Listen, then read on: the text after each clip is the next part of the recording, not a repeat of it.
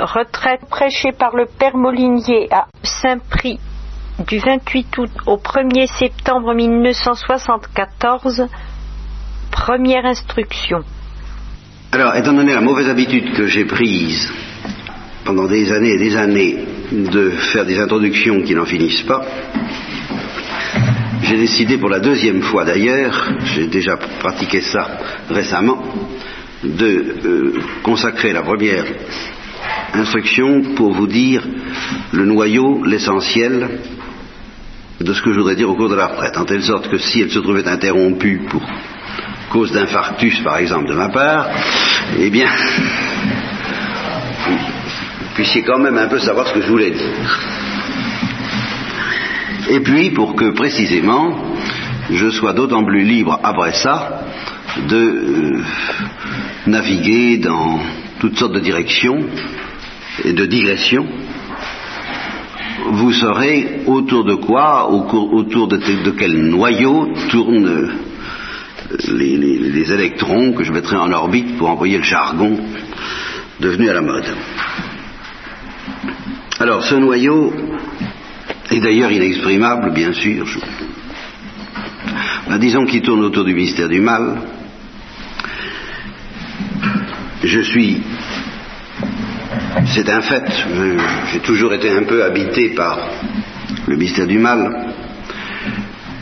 Et c'est un fait aussi que très objectivement je constate sans difficulté, que ce soit dans l'exercice de l'apostolat ou que ce soit en ouvrant les journaux, bah, le mystère du mal occupe une grande place dans la pensée, dans le cœur de beaucoup de gens. Si vous y joignez les découvertes de la psychanalyse d'ailleurs, vous pourrez vous convaincre qu'il tient une place encore plus grande qu'il n'y paraît quelquefois, parce qu'il y a ceux qui, disons, sont suffisamment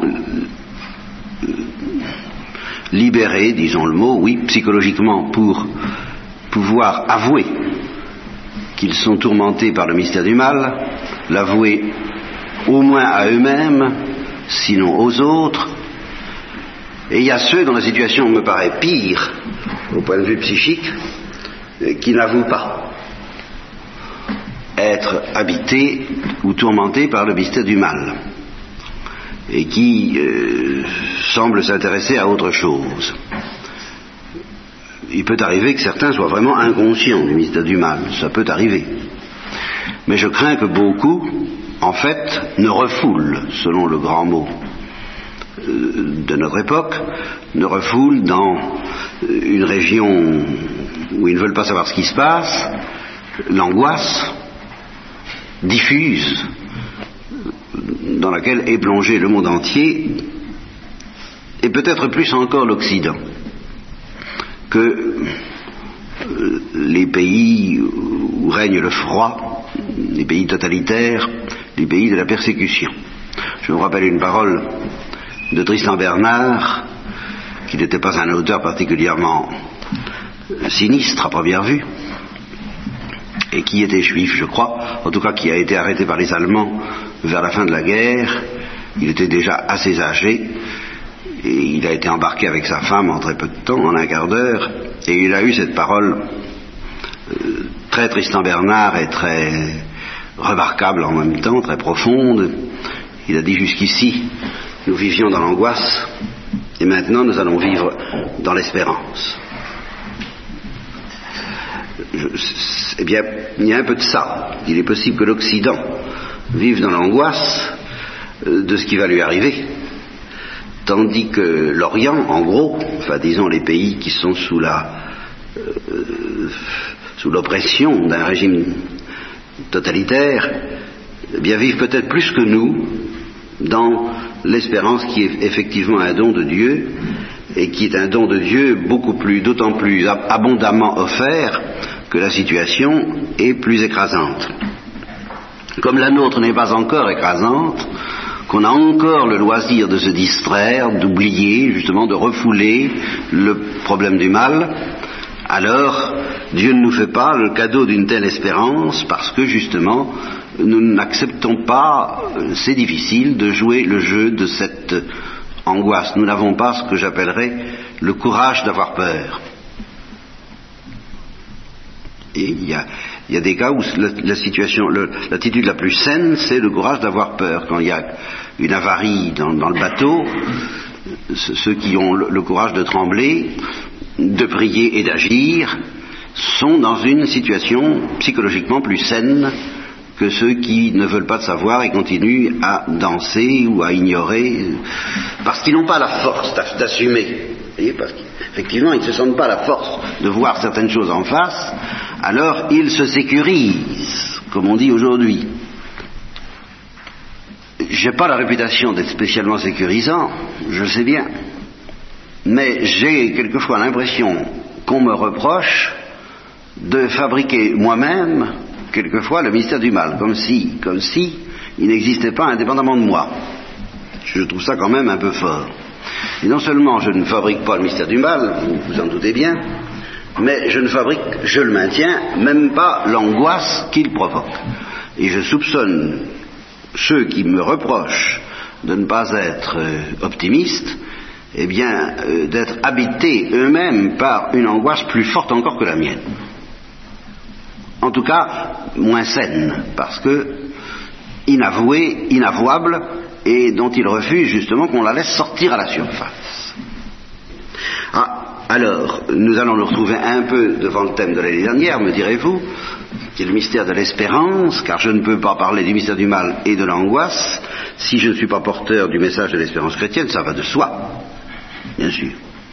C'est donc de cela que nous parlerons, comme l'année dernière si vous voulez, mais avec une nuance doctrinale euh, très, nette, très précise, qui est le mystère de l'incarnation rédemptrice, le mystère de la croix et de la résurrection de Jésus. Là, nous voilà en terre bien chrétienne, euh, bien classique, mais euh, nous aborderons ce mystère de la croix et de la résurrection de Jésus en accueillant le plus possible et c'est une chose à faire peut-être pendant la nuit d'adoration en particulier, justement ce poids d'angoisse qui menace l'Occident aujourd'hui. Vous comprenez quand, un homme, je pense ça encore comme exemple, euh, qui n'a pas du tout la foi comme René Dumont, ou lance le slogan l'écologie ou la mort, eh bien ça fait son chemin. Ce qui ne veut pas dire du tout que je crois que l'écologie nous sauvera, j'en sais rien, vous comprenez je, ne prétends pas non plus que les menaces de René Dumont soient euh, paroles d'évangile à prendre euh, à 100% comme intégralement vrai. Je, je, ne connais pas suffisamment la question. Je dis simplement, René Dumont est générateur d'angoisse. Je ne lui reproche pas. Au contraire, d'une certaine façon, il est générateur d'une libération de l'angoisse. Si on l'écoute, c'est parce qu'il y a quand même quelque chose qui, tourne par rond et que les, gens le sentent d'une manière diffuse, et alors il le leur précise en leur donnant, il, leur montre par exemple qu'il est devenu très difficile de penser à l'avenir, et que euh, on, a beau dire euh, j'ai confiance, je suis optimiste, vous comprenez quand quelqu'un qui vous dit j'ai confiance, je suis optimiste, vous, vous n'arrivez pas à, lui parler de la mort, vous n'arrivez pas à lui parler de ce qu'il y aura dans 30 ans, vous pouvez avoir quelques doutes sur son optimisme. Vous voyez Là, il y, a... Bon.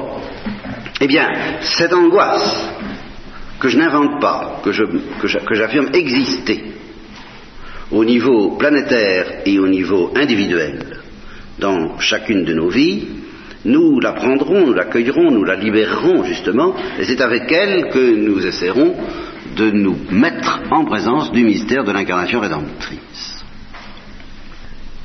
Alors l'idée, le noyau, très difficile à, expliquer, très difficile à comprendre et très difficile à vivre encore plus.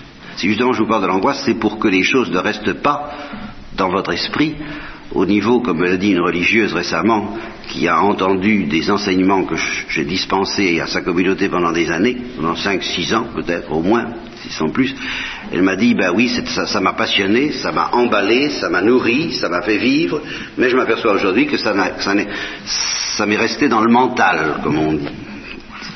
C'est une manière de dire que ça a nourri mon intelligence, mais à une couche de profondeur qui n'était pas ultime, qui n'était pas celle de l'âme, et finalement qui n'était pas celle du cœur. Alors vous comprenez que si c'est pour euh, nourrir uniquement le mental, c'est-à-dire une partie relativement superficielle de notre être, euh, c'est pas la peine de euh, proclamer la parole de Dieu. Je souhaite, j'espère, nourrir au-delà de vos idées, de votre intelligence et même de votre, et de votre sensibilité, le cœur au sens métaphysique du mot, c'est-à-dire l'âme. Et justement, j'ai un peu plus de chance de le faire si je vous demande d'aller chercher dans votre être euh, votre, problème, comme on dit aujourd'hui. J'aime pas le mot problème, mais tout le monde a le sien. Tout le monde a une faille. En tout cas, j'espère pour vous. Hein, ce serait un très, très signe, un signe justement très inquiétant de refoulement grave si vous me disiez non, il n'y a pas de faille. Non, ça va bien. Je, je, je, je, me sens, je me sens complet. Vous voyez, je, bien rond. Ça va, il n'y a pas de crevasse, ça se passe bien. Alors, j'espère que non. Et entre nous, je sais que non. Eh bien, c'est avec ces failles, c'est avec ces crevasses, c'est avec ces déchirures que je vous demande d'écouter, de recevoir la parole de Dieu et que je vous demande de prier, parce que c'est là que Dieu veut vous atteindre, et c'est bien au-delà du mental, évidemment. C'est avec votre souffrance, et elle doit exister, qu'il faut écouter la parole de Dieu, c'est avec votre souffrance qu'il faut prier, et c'est avec votre souffrance qu'il faut chercher Dieu. votre souffrance, c'est votre trésor en, l'occurrence. C'est votre arme, c'est votre monnaie d'échange, quelle qu'elle soit, de quelque manière qu'elle se présente. Ah, c'est là que vous pouvez vous présenter devant la retraite, devant le Christ, devant Dieu, devant le Saint-Sacrement, en disant ben, j'ai tout de même quelque chose à apporter, qui est une monnaie d'échange authentique pour cet admirable échange que Dieu veut faire entre sa lumière et nous. Bon, eh bien ça me permet d'aller justement tout de suite au, noyau de toute la retraite. J'ai peur de le dire, parce que je pourrais le dire de, 36 façons. Si vous voulez, il y aurait des présentations atténuées, et puis il y a des présentations euh, provocantes de ce noyau. Alors si vous voulez, je vais vous offrir une présentation provocante afin qu'au moins euh, ça vous reste dans l'esprit. Mais il est entendu que une présentation provocante, par définition, est fausse. Elle, est, exagérée. Elle, demande des, mises au point, des nuances. C'est pour ça que je la compléterai très vite avec des présentations atténuées. Mais elle risquerait, les présentations atténuées risquent de ne pas vous faire comprendre l'abîme devant lequel je voudrais vous emmener à la suite du Christ et de la parole de Dieu, parce que ce que je dis, je, prétends ne pas l'avoir inventé. Même si la formule que je vous offre est très provocante, c'est tout de même des choses que je n'ai pas inventées qui vont amener à cette formule. Alors, c'est très simple, voilà, je, le dis en un mot, une phrase très courte, il y a une agonie en Dieu. Voilà le, voilà le noyau. Voilà la formulation provocante. Il y a une agonie en Dieu. Avant même de vous offrir une présentation atténuée, ou, les vérités complémentaires qui pourront apaiser les remous qu'une telle formule devrait provoquer si vous la recevez vraiment, je précise en face de quoi il y a une agonie en Dieu, eh bien en face de l'enfer. Voilà, alors vous voyez que j'annonce la couleur. Hein. Ça c'est net et c'est hautement provocant. Il y a une agonie en Dieu en face de l'enfer. Une agonie éternelle en face d'un enfer que la révélation chrétienne me présente comme non pas éternel au sens où l'éternité est un attribut divin, mais euh, euh, euh, interminable. Dans les siècles des siècles. C'est le cas de dire. Bon. Et c'est ça le mystère de la croix. Maintenant, le noyau. Et je ne prends pas de précaution, exprès, j'arrive désarmé avec mes, affirmations, comme ça. Vous pouvez. Euh, alors, toutes les mitrailleuses peuvent se mettre en place immédiatement. En gros, il y aura deux sortes de mitrailleuses les mitrailleuses de gauche et les mitrailleuses de droite. C'est normal. Alors les mitrailleuses de gauche, ça consistera à dire il n'y a pas d'enfer. Et les mitrailleuses de droite, ça consistera à dire il n'y a pas d'agonie. les mitrailleuses, je répète, parce que ça, les mitrailleuses de gauche, ça consiste à dire il n'y a pas d'enfer, et les mitrailleuses de droite, ça consiste à dire il n'y a pas d'agonie en Dieu, bien sûr. Les mitrailleuses de gauche, il n'y a pas d'enfer, vous êtes très pessimiste. C'est pas vrai, c'est une vue caricaturale. Euh, et il est indigne de Dieu de permettre un enfer éternel, par exemple. C'est pas, c'est une vue dépassée, nous n'en sommes plus là. Enfin, je vous en prie, laissez-nous tranquilles avec tout ça. Euh, offrez-nous enfin un christianisme, etc. Enfin, je ne vais pas recommencer. Je, l'ai dit vingt fois et vous l'avez entendu euh, deux cents. 200, 200 fois 200, bien sûr. Alors, euh, n'insistons pas, vous, savez quelle est cette musique, vous, êtes plus ou moins impressionné par elle, mais enfin, je, vous la connaissez. Bien. Et l'autre, qu'il ne faut pas négliger non plus, parce qu'elle a existé pendant longtemps, et elle m'a moi-même un peu fait souffrir, parce que j'ai tout de même connu le temps où on croyait à l'enfer dans l'Église, l'autre consiste à dire il n'y a pas d'agonie en Dieu, parce que tant pis pour, tant pis pour les réprouver. Dieu ne les connaît pas, Dieu n'en souffre pas. Il, est impassible, il est éternellement heureux, qu'est-ce que vous que ça lui fasse hein Alors là, il est en colère peut-être, une certaine colère qui fait que une colère de la justice qui éprouve le besoin peut-être d'aggraver un peu de temps en temps la souffrance des réprouvés pour que, ça, pour que justice soit faite, mais enfin il ne souffre pas. Il n'y a pas d'agonie, attention. Il n'est pas digne de Dieu, toujours la même chose, bah, de se tracasser pour ces gens-là, qui ont mérité la réprobation éternelle. Voilà. Alors là, vous avez bien vu les mitrailleuses, je ne me défends pas contre elles pour le moment, euh, je maintiens simplement ma position, que je crois pas la mienne, mais celle de l'Église et des saints, car pour méditer ce mystère de la rédemption, il faut surtout aller voir les saints. Ce sont eux qui ont euh, vibré au mystère de la croix et de la, résurrection euh, correctement, et qui nous montrent comment il faut faire. Il est évident que quand Saint Dominique, par exemple, passait sa nuit à demander à Dieu qu'est-ce que vont devenir les pécheurs, eh bien, il croyait à l'enfer et ça lui faisait quelque chose. Et moi je dis, ça venait du Saint-Esprit.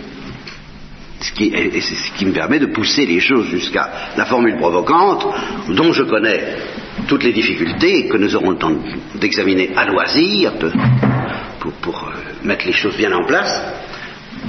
il y a une agonie en Dieu, en face de ce mystère des pécheurs qui s'endurcissent, peut-être pour l'éternité. Et certains, certainement pour l'éternité, à commencer par bah, le prince des ténèbres. Alors j'apporte immédiatement une, pas une correction, mais une précision complémentaire qui justement fait toute la difficulté intellectuelle de ce que j'affirme là, mais qui est capitale parce que autrement si vous voulez, comme je l'ai dit une fois dans le combat de Jacob, il faut choisir, en face de la révélation chrétienne, qu'est-ce que nous voulons mettre en détresse? Qu'est-ce que nous voulons laisser mettre en détresse par la parole de Dieu? Notre cœur ou notre intelligence? Si, si, vous voulez que votre intelligence ne soit pas en détresse, et si vous prenez les choses au sérieux, votre cœur sera en détresse. Exemple, le jansénisme. Intellectuellement, ça marche. Dieu est juste, il punit, euh, il en sauve quelques-uns, comme ça, c'est cohérent. Ça fait pas trop de difficultés au point de vue intellectuel. C'est évidemment bouleversant au point de vue affectif. Et c'est très dangereux parce que ça donne l'idée d'un Dieu indifférent, justement, voire euh, sadique, comme on a pu le dire. alors c'est le cœur qui est en détresse. Si vous voulez que votre cœur ne soit pas en détresse, c'est-à-dire que cette idée d'une agonie en Dieu ne débarque pas dans un dolorisme ou dans un désespoir ou, dans je ne sais quoi, complaisance envers le mal ou la, ou la, ou la détresse elle-même, alors il va falloir dire quelque chose qui mettra votre intelligence et qui met la mienne en détresse. À savoir que cette agonie coïncide rigoureusement avec une béatitude infinie qui s'appelle la joie de Dieu. L'amour et la lumière de Dieu dont il est question, alors, dans toute la tradition chrétienne, euh, dans tout l'hindouisme aussi, tous les attributs divins, je n'en retire pas un. Et je n'en atténue pas un. Simplement, au lieu de dire, comme j'avais tendance à le dire, il y a un moment d'agonie et puis il y a une éternité de bonheur, euh, je, maintiens que l'agonie a une dimension éternelle, quitte à coïncider avec le bonheur. Alors intellectuellement, euh, je reconnais que c'est très difficile à, avaler. Mais au point de vue du cœur, c'est un grand repos de savoir, nous y reviendrons, que cette agonie, précisément parce qu'on lui donne une dimension infinie, ne comporte pas en fin de compte, la plus petite trace de ce que nous appelons, nous, souffrance. Ah. Alors là, évidemment. Évidemment, évidemment. Intellectuellement, je peux vous donner l'impression de faire de l'acrobatie. C'est pas de l'acrobatie, j'espère vous en convaincre, mais ça peut rassurer votre cœur dans le cas où vous seriez un peu effrayé de m'entendre dire qu'il y a une agonie en Dieu. Je le maintiens. Il y a une agonie en Dieu, mais évidemment, je maintiens que ça ne touche pas à son bonheur, car il n'est pas heureux malgré cette agonie, cette agonie même est son bonheur. Où son bonheur est agonie, ça m'est égal. Disons, comme Lewis, l'anglican auquel je fais souvent allusion, que au niveau de profondeur où j'essaie de me situer, eh bien, tous ces mots-là deviennent insuffisants. Le mot agonie en particulier, ça c'est sûr. Ça ne marche plus. Ça ne convient pas vraiment à Dieu. C'est vrai. Le mot souffrance. Le mot souffrance ne convient pas du tout à Dieu. là, je serai très précis, mais dans les instructions qui viendront, pour le moment, je ne peux pas. Je ne vous donne que le noyau. Le mot souffrance ne convient pas, le mot agonie ne convient pas. Seulement, et c'est ça que j'essaierai de vous faire bien comprendre, ces mots ne conviennent pas, seulement on n'a rien d'autre. Et je vais très loin, parce que je dis ces mots ne conviennent pas, mais le Saint-Esprit lui-même, le Verbe, la parole de Dieu n'a rien d'autre. N'est-ce pas Selon une présentation un peu caricaturale, les trois personnes divines ont cherché dans le dictionnaire hein, ce qu'elles pourraient bien trouver comme mot pour exprimer euh, ce que j'appellerais alors le mystère de la miséricorde. Je n'ai pas prononcé ce mot au début parce que c'est un mot dévalué dont on abuse et on ne comprend pas grand-chose. Finalement, c'est de ça dont je voudrais vous parler. C'est de la miséricorde. Eh bien, pour nous faire comprendre qu'est-ce que c'est que la miséricorde, Dieu a cherché dans son dictionnaire qu'est-ce qu'il pourrait bien, euh, comment faire pour, nous initier au mystère de la miséricorde. C'est ça le noyau de cette retraite que la rédemption est une initiation au mystère de la miséricorde, eh bien, il n'a pas trouvé autre chose que souffrance et agonie. Ça ne convient pas. C'est pas vrai, c'est pas exact. Il n'y a, pas de souffrance en Dieu, tout à fait d'accord. Mais enfin, question, question de causer, question de s'exprimer aux hommes et pour leur dire mais je, suis bouleversé devant ton malheur parce que tu pêches, Dieu n'a rien trouvé d'autre que l'agonie. Alors si Dieu n'a pas trouvé d'autres mots, je ne suis pas plus malin que lui, l'Église ne l'est pas, et d'une certaine manière, ben, il va falloir utiliser ce mot-là. Et vous verrez à quel point, dans la tradition chrétienne, euh, il y a des... C'est fort, parce que je dis, c'est permanent.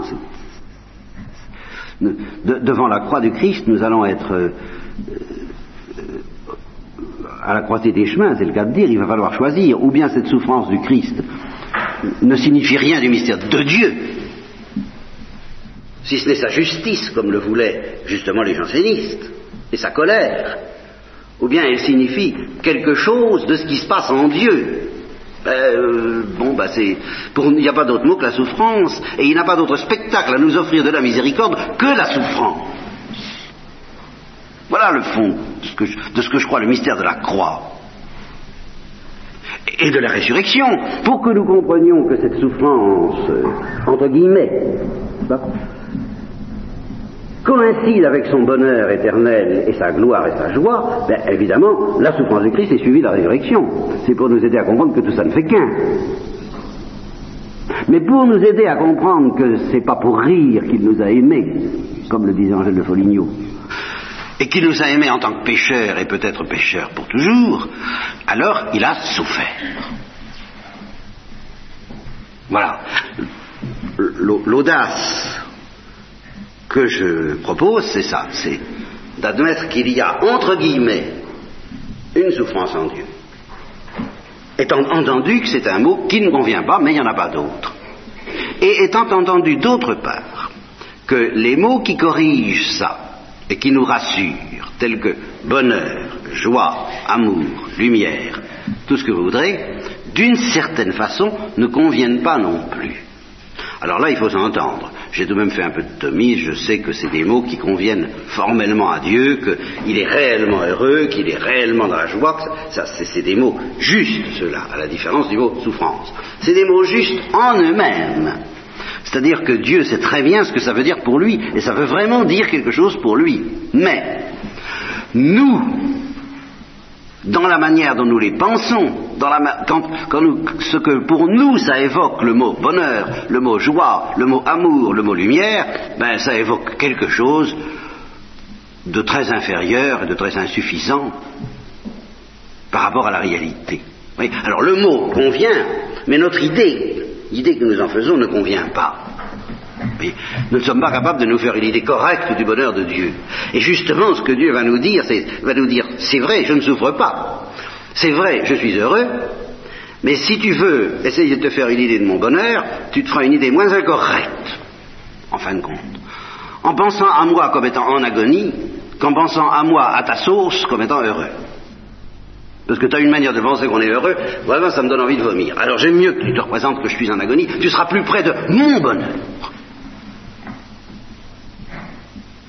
Voilà la, gymnastique à laquelle nous condamne le spectacle de la croix si on veut le prendre au sérieux. Alors, je n'ai pas besoin de vous dire que, évidemment, si on accepte de se laisser labourer à cette profondeur, eh bien, on est labouré par, quelque chose qui n'est quand même pas purement et simplement le mystère du mal. Voyez-vous la différence? Ce que je vous propose là, ce n'est pas le mystère du mal, c'est tout de même le mystère du bien. Ce bien dont justement Angèle de Foligno disait, je n'ose pas l'appeler un bien. Car si je l'appelle un bien, je blasphème. Parce que je suis tellement grossière avec mon idée du bien, mon idée du bonheur, mes, gros sabots à propos de la joie, de, l'amour et toutes ces choses-là, que si je dis à propos de Dieu, Dieu est heureux, Dieu est dans la joie, Dieu est amour, je blasphème. C'est Angèle de Foligno qui dit ça, c'est pas moi. Alors si je dis que Dieu est en agonie, je suis en danger d'hérésie, mais je blasphème pas. Je suis en danger d'hérésie. Je suis tout à fait d'accord, je suis en péril, là. Sommes sur la corde raide. Hein? Ça, ça devient vraiment très... drôle de truc. Mais je ne blasphème pas. Je me trompe complètement, ou alors j'atteins tout de même un peu le mystère de Dieu d'une manière plus fine que si je m'extasie devant son bonheur. Voilà ce qui me paraît la grande leçon du mystère de la croix. Et je répète que si quelqu'un accepte de se laisser labourer par ça, il est certain qu'il se laisse labourer par quelque chose qui n'est pas purement et simplement le mystère du mal, puisque c'est le mystère de Dieu. On, pourrait dire tout aussi bien que c'est le mystère du bonheur, que c'est le mystère de la joie, que c'est le mystère de l'amour, que c'est le mystère de la lumière éternelle. C'est la réalité. Hein, la réalité, c'est ce qui est de plus opposé au mal. C'est l'être, c'est la, la densité de l'être qui vous rentre dedans. Sous, forme d'agonie, oui, mais d'accord, sous forme d'agonie, mais c'est l'être et le bonheur et la joie, l'explosion de la joie qui vous rentre dedans, sous forme d'agonie, bien sûr. Mais c'est tout de même ça, c'est pas le mystère du mal. C'est aux antipodes du mystère du mal. Mais si vous laissez, vous vous laissez labourer par, le bonheur de Dieu comme agonie, alors vous vous laissez labourer par quelque chose qui, incontestablement, est plus profond que le mystère du mal. Et par conséquent, vous êtes relativement, vous êtes même profondément à l'abri des pièges, euh, des dangers, du désespoir, de la révolte, enfin de tous les dangers que comporte la contemplation du mal. Car il ne s'agit pas de contempler le mal. C'est pas ça que je vous propose. Je vous propose de contempler la croix. C'est tout autre chose. Et simplement d'arriver à découvrir que la croix, c'est quelque chose de plus profond que le mal. Et ce qui veut dire très précisément de plus profond que l'enfer. L'amour est fort ou dur comme l'enfer. C'est cette contemplation-là que je vous propose pour la retraite. C'est le noyau. Hein. c'est pas très drôle, d'accord, mais c'est pas de. c'est pas de la, détresse et du désespoir que je vous propose ça, c'est de l'être, c'est tonique, c'est de l'oxygène. Cette agonie est oxygène, cette agonie est résurrection. Parce que c'est l'agonie de Dieu ou c'est l'agonie Dieu, c'est l'agonie attribut divin. Alors ce soir, je vous proposerai le catéchisme du mystère de la rédemption. C'est-à-dire que, euh, après vous avoir donné le noyau, je vous donnerai la carcasse. Les, vérités qu'il faut admettre, qu'elles soient de foi définies ou pas de foi définies, je vous dirais un peu ça va égal, parce que, comme je vous le dirai, si on touche à une seule de ces vérités, ça, comporte sept articles. c'est le mystère de la rédemption en sept articles. Si on touche à, une seule de ces, à un seul de ces articles, eh bien, on n'a plus, on ne peut plus avoir ce qui faisait vivre François d'Assise, Catherine de Sienne, Thérèse de l'Enfant Jésus, Thérèse d'Avila. Alors c'est peut-être très intéressant, peut-être très bien, vous pouvez peut-être me dire, c'est l'évangile, c'est possible, mais ça, je dis en tous les cas, c'est pas de ça qu'ont vécu Thérèse d'Avila, François d'Assise, Saint Dominique, Saint François Xavier, euh, Saint Irénée, toutes les, non, ils ont vécu d'autre chose que, que de ça. ce dont ils ont vécu implique les sept articles et, bien d'autres choses, mais, sûrement les sept articles dont je vous parlerai ce soir. Si on y touche, eh il faut renoncer à vivre comme Sainte Blandine, ce qui serait dommage quand même.